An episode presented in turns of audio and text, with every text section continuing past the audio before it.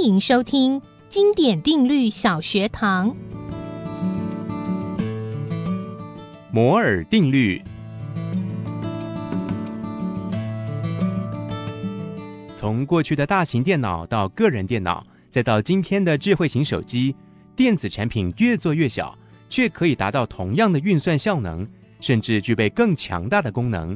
您知道吗？这方面的发展其实早已被预测出来。美国电脑工程师戈登·摩尔观察早期的电子科技发展情形，在一九六五年发表了日后被称作摩尔定律的预测。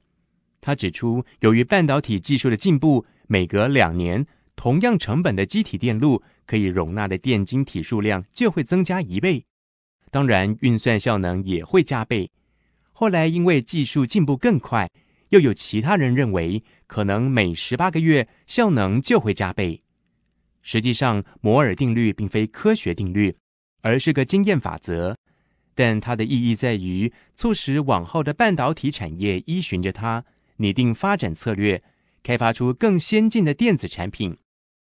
戈登·摩尔本人也在一九六八年与另外两位创办人成立了英特尔公司，并在摩尔定律的引领下投入微处理器的研发。